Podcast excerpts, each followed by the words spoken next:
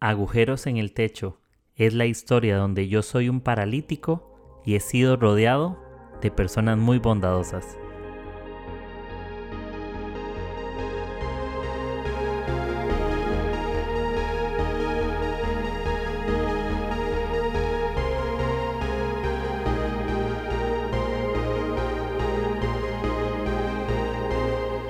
Hola amigos, espero que estén súper bien y les doy la bienvenida una vez más a mi podcast Agujeros en el Techo. Por supuesto que gracias por, por estar acá, por escucharme, por animarme y espero pues acompañarles en esta semana. No sé qué día me estén escuchando, pero espero darles palabra de, de alguna palabra que les dé esperanza, que les dé una nueva forma de pensar que puedan encontrar por ustedes mismos una salida ante alguna situación, alguna preocupación, algo que les duele. Y yo soy un completo fan de creer que es importante escuchar las palabras correctas, rodearte de aquello que te, que te esté animando, que te esté inspirando. Somos el resultado de, de eso que nos, que nos rodea siempre, que nos influencia. Y bueno, estoy contento porque el otro mes vuelvo a Lima. Creo que eso es como en un mes y una semana, entonces estoy ahí moviéndome con algunas cosas. No todo lo tengo listo, pero confiando en Dios y moviéndome, accionándome.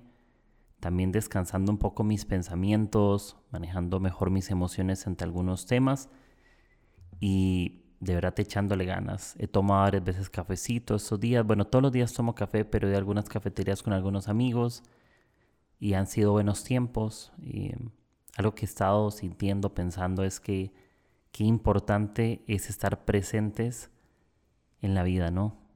A veces podemos asentarnos de la vida real y estar presentes en redes sociales o impresionando gente o lo superficial, ¿no? Pero qué bonito es estar ahí, disfrutar el sol.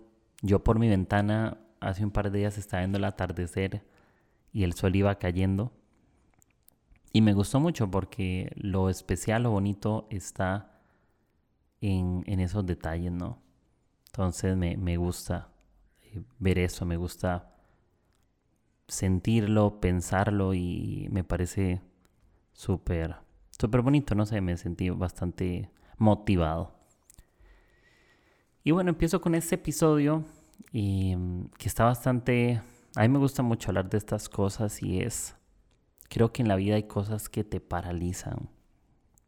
No sé si alguna vez han, estado en situaciones que tienen que tomar una decisión o alguna acción y nos sentimos completamente paralizados.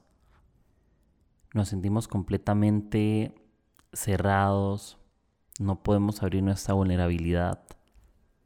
Em, nos sentimos hasta limitados en cierta manera y tenemos un temor a, no sé, puede ser a ser rechazados, a ser heridos, a ser golpeados, a ser minimizados y cosas que te paralizan. Yo lo, lo, pienso como, por ejemplo, el veneno de una serpiente o tomarte un veneno de algo, ¿no? El veneno te va matando poco a poco. Algunas cosas te matan más rápidas que otras. Y hay veneno que muchas veces lo sentimos, lo percibimos, pero no lo pueden ver otros o no lo podemos ver ni siquiera nosotros a simple vista. Em, hay muchos tipos de serpientes, por ejemplo, o animales, arañas o lo que sea, que te inyectan veneno, escupen veneno y en la vida es así. Hay personas o hay cosas que son como serpientes que escupen veneno. Hay malos comentarios que al principio parecen graciosos. Hay burlas que parecen graciosas, pero es como el veneno que te inyectan o te escupen, que al principio tal vez el efecto es muy pequeño, pero con el tiempo tu cuerpo se va entumeciendo, tu corazón se va entristeciendo, tus pensamientos se van estropeando porque empezamos a pensar lo que no es. y nuestra mente empieza a confundirse, nuestro, corazón, nuestro corazón empieza a agobiarse y hasta físicamente, cuando empieza a creer eso que no es, viene desánimo, te sientes débil hasta físicamente. Yo no sé si ustedes saben, pero el estrés es un asesino silencioso a nivel mundial. Es uno de los, de los top cosas que pueden asesinarte porque el estrés hace que el cuerpo se afecte y somos seres integrales con alma, cuerpo y espíritu. Cuando tu espíritu no está bien, tu cuerpo lo sufre y tu mente también. Cuando tu mente no está bien, tu cuerpo y el espíritu. Y cuando tu cuerpo no está bien, tu, tu, tu, tu mente, tu espíritu, cada área de tu vida se afecta una con la otra. Es como piezas de dominó. Se cae una pieza, empieza a caerse otra y otra. Y por eso es importante atender todas las cosas y saber qué me está envenenando. El chisme es un veneno de alta potencia, totalmente. Todos estamos acostumbrados a chismear o hablar lo que no debemos. Un chisme es hablar algo, sea cierto o no, o afirmar algo de lo que sea, sin que se presente eso. Y es muy fácil caer en el chisme. A veces creemos que nos podemos dar el derecho porque tiene un impacto muy corto. Entonces también es importante porque el chisme envenena. Así como cuando alguien se va, tú hablas de esa persona, puede ser que cuando tú te vayas de esa conversación tú seas el próximo al cual hablen.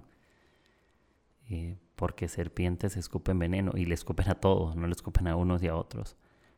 Hay situaciones que te hieren que son veneno y situaciones que se salen de tus manos acciones de otros, palabras de otros.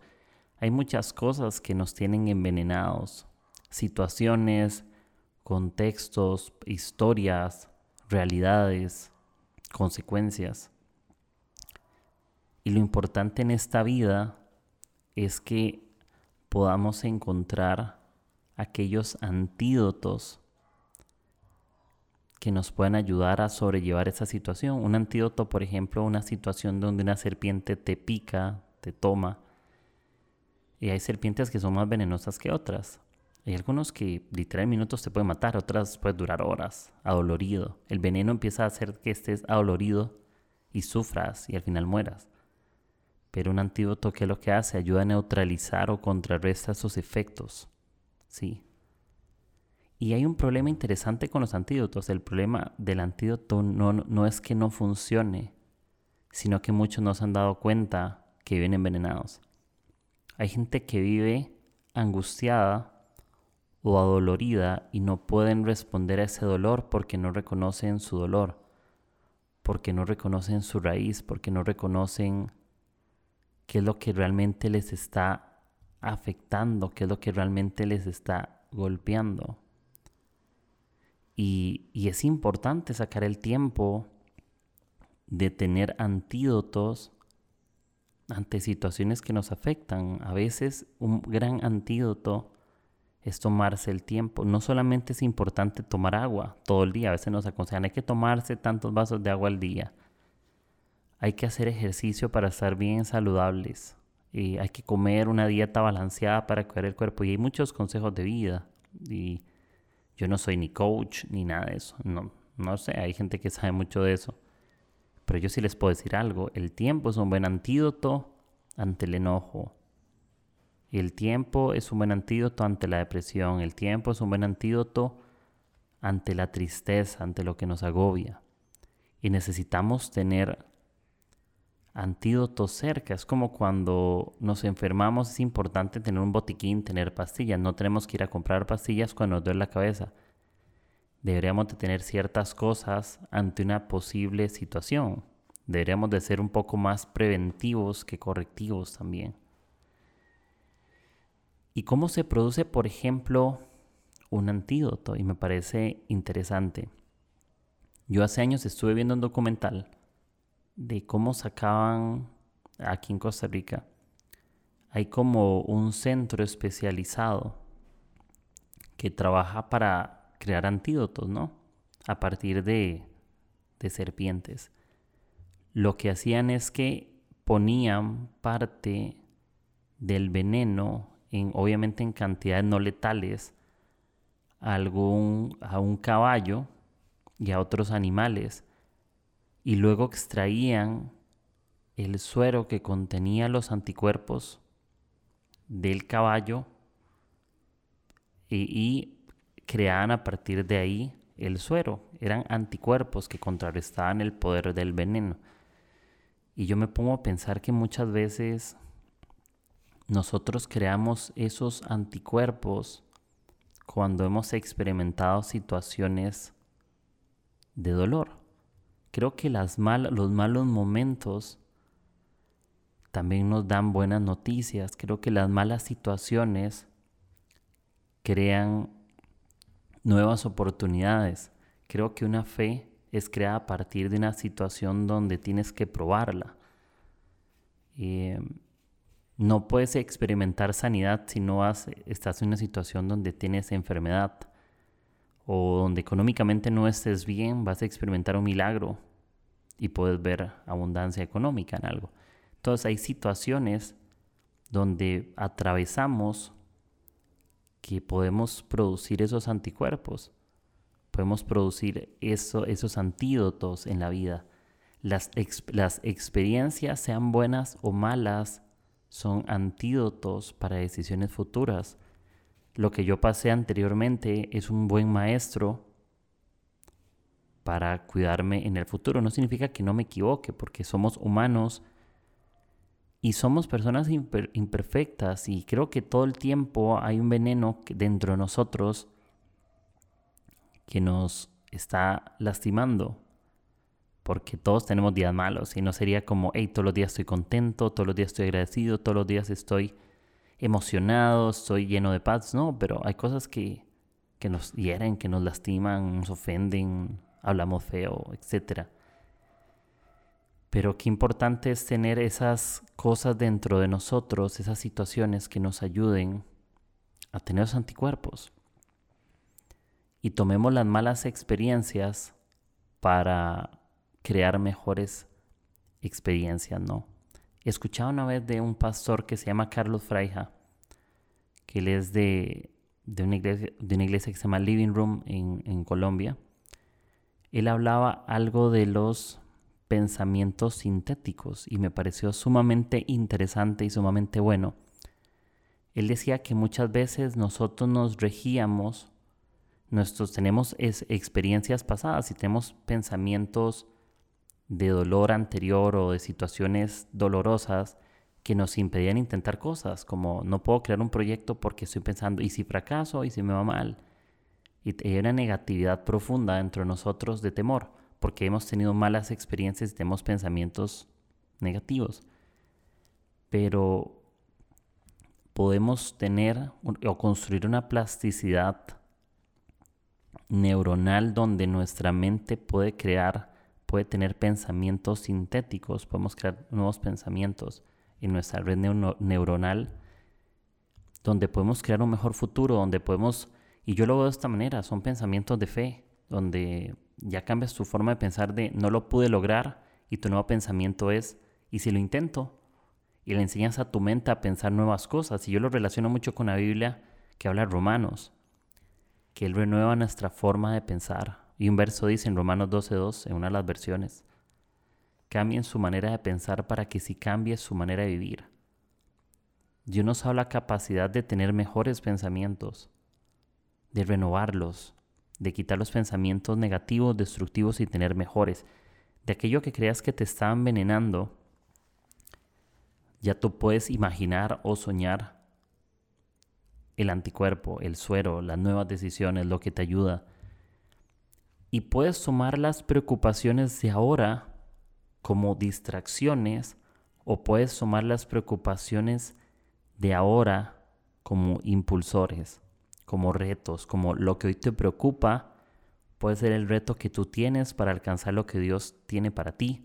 O puedes ver las preocupaciones como eso que te distrae y te aleja de lo que Dios quiere para ti. Tú puedes tomar tus preocupaciones y permitir que te destruyan o que tú las destruyas. Tú tomas las preocupaciones, destruyelas, enseñándote a ti mismo o declarando que eso que te preocupa, Dios tiene el control. Tú puedes meditar en la palabra de Dios y recordar que eso que creo que yo no puedo, yo lo puedo hacer. Obviamente, con fe, por supuesto, y accionándote. Y soy muy honesto en esto y es, yo sé que muchas veces es más fácil decir no, pero es importante tomar acciones porque Dios no hace todo. Yo lo comprendo, pero lo que Dios hace no es la mínima parte. Lo que Dios hace siempre es mayoría. Lo que tú puedas alcanzar en tus fuerzas siempre es minoría, aunque tú hagas todo lo que tú puedes. Lo que Dios haga, por más mínimo que sea, es mucho más fuerte y mucho más grande que lo que tú hagas en todo el esfuerzo de toda tu vida. Lo que tú haces en tu esfuerzo, creyendo que es grande, es una pequeña molécula del propósito de Dios que ya tenía planeado, que Él está haciendo a favor nuestro, porque la bendición de Dios siempre nos está persiguiendo.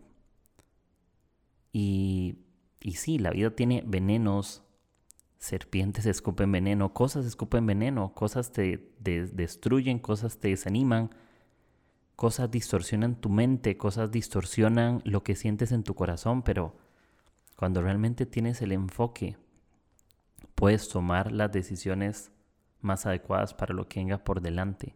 Y nunca vamos a estar listos, nunca a veces he leído tantos libros o, o, escuchado podcasts o prédicas o lo que sea y todo el mundo tiene una, opinión diferente con eso. Hay gente que dice, no, ya nacimos listos porque Dios está presente y otros, nunca estamos listos. Y van a haber muchas situaciones de formas de pensar en esto. Pero yo me doy cuenta algo, en lo personal es que yo soy listo cuando no me siento listo. Posiblemente nunca estemos listos si nos ponemos a pensar, siempre va a haber algo que nos hace falta porque somos humanos, y lo repito, somos imperfectos, hay piezas que están en proceso, estamos siendo perfeccionados siempre. Pero cuando, estás listo cuando decides intentarlo, aunque el resultado no sea el que tú esperas.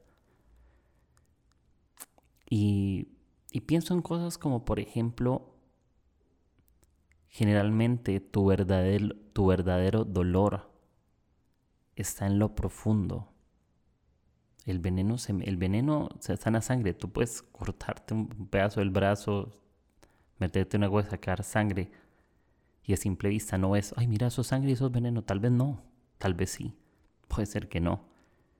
Pero tu verdadero dolor, el verdadero veneno en tu vida está en lo profundo. Pero cuando tú lo sacas a la superficie es más vistoso y difícil de esconder. Creo que cuando sacamos el dolor profundo y ya no lo escondemos, es que ahí los anticuerpos van a hacer efecto. Cuando reconoces, para mí el reconocimiento es el gran poder de los sabios. El, reconocimiento es el gran poder de las personas ágiles, es el gran poder de las personas vulnerables, el gran poder de las personas con coraje. Creo que el hecho de reconocer es tomar el dolor profundo y sacarlo a superficie. Y cuando alguien lo puede ver o cuando yo lo puedo ver, yo puedo tratar con eso, pero no puedo tratar con lo que yo no veo. Es como una operación. No te pueden hacer una operación a corazón abierto sin rajarte, por eso se llama corazón abierto, te abren en el pecho y de forma específica te hace una cirugía, pero te abren. Es una cirugía que tiene cierto riesgo. Y cada vez que tú sacas algo a la superficie de lo que te duele, de lo que te está envenenando, hay un, riesgo de sufrimiento, hay un riesgo de que alguien te haga daño, pero hay un mucho mayor porcentaje de buena noticia, de que puedas sanarte, de que puedas salir adelante, que puedas tener una vida mucho más estable, mucho más disfrutable. Y un consejo tuiteable que les puedo dar, que se me ocurrió, no lo leí, pero lo medité, y es que es mejor morir de vergüenza que morir de tristeza. Porque sí, sé que confesar sé que exponer sé que abrir, sé que contar, es vergonzoso. Pero vivir triste sin contar lo que sentimos, avergonzados, solos, aislados, como ermitaños en una cueva, donde nadie se enteró y donde yo no pude pedir ayuda, es peor. Lo único que va a morir cuando tú lo intentas es la vergüenza. Vas a tener vergüenza porque tal vez no todo lo van a entender, pero ya lo sacaste. En cambio, estar triste, estar solos, estar escondiendo lo que siento, no lo cuento con nadie. Y eso es el orgullo ahí atacándonos como escoge estar triste porque qué vergüenza abrirte, qué vergüenza contar que tienes veneno, qué vergüenza, porque alguien tiene veneno, tiene que contarle a alguien que necesita un anticuerpo, tiene que ir al hospital o algo. Tienes que contarle tu situación, no te puedes quebrar el brazo y no, no ir al hospital y decir, me quebré el brazo. No le vas a decir a los médicos, adivina qué me pasó, porque no quiero contarte, no. Pero es mejor morir de vergüenza y decirlo que morir de tristeza y estar solos y morir envenenados, no contarle a nadie. Y hay una, una bonita esperanza que tenemos como seres humanos y es que lo que se siente único no necesita compararse. La comparación es enemiga de crecer, totalmente, porque todos tenemos procesos diferentes. Soy una persona única. Yo, por ejemplo, me he dado cuenta en esta temporada que está bueno tomarse el tiempo para pensar las cosas. Yo soy bien explosivo, yo soy emocional en algunas cosas, en otras no, y yo me debo tomar el tiempo que yo considero. No es el tiempo que otros consideran que yo debo tomarme o que piensan que no piensan, no, es el que yo considero. El que yo considero sabio, sí, por supuesto, los consejos son importantes, por supuesto. Pero es importante el tiempo que te tomas, cómo procesas los sentimientos, cómo hablas a tu espíritu con respecto a lo que siente, qué declaras a tu corazón para avanzar. Y está bueno. Recuerda que eres único y no eres una pieza de arte exclusiva y lo exclusivo tiene un proceso diferente que lo común. Entonces, lo exclusivo tiene un tratamiento diferente, un proceso diferente y una obra de arte terminada exclusiva se toma un tiempo diferente no se trata como el resto.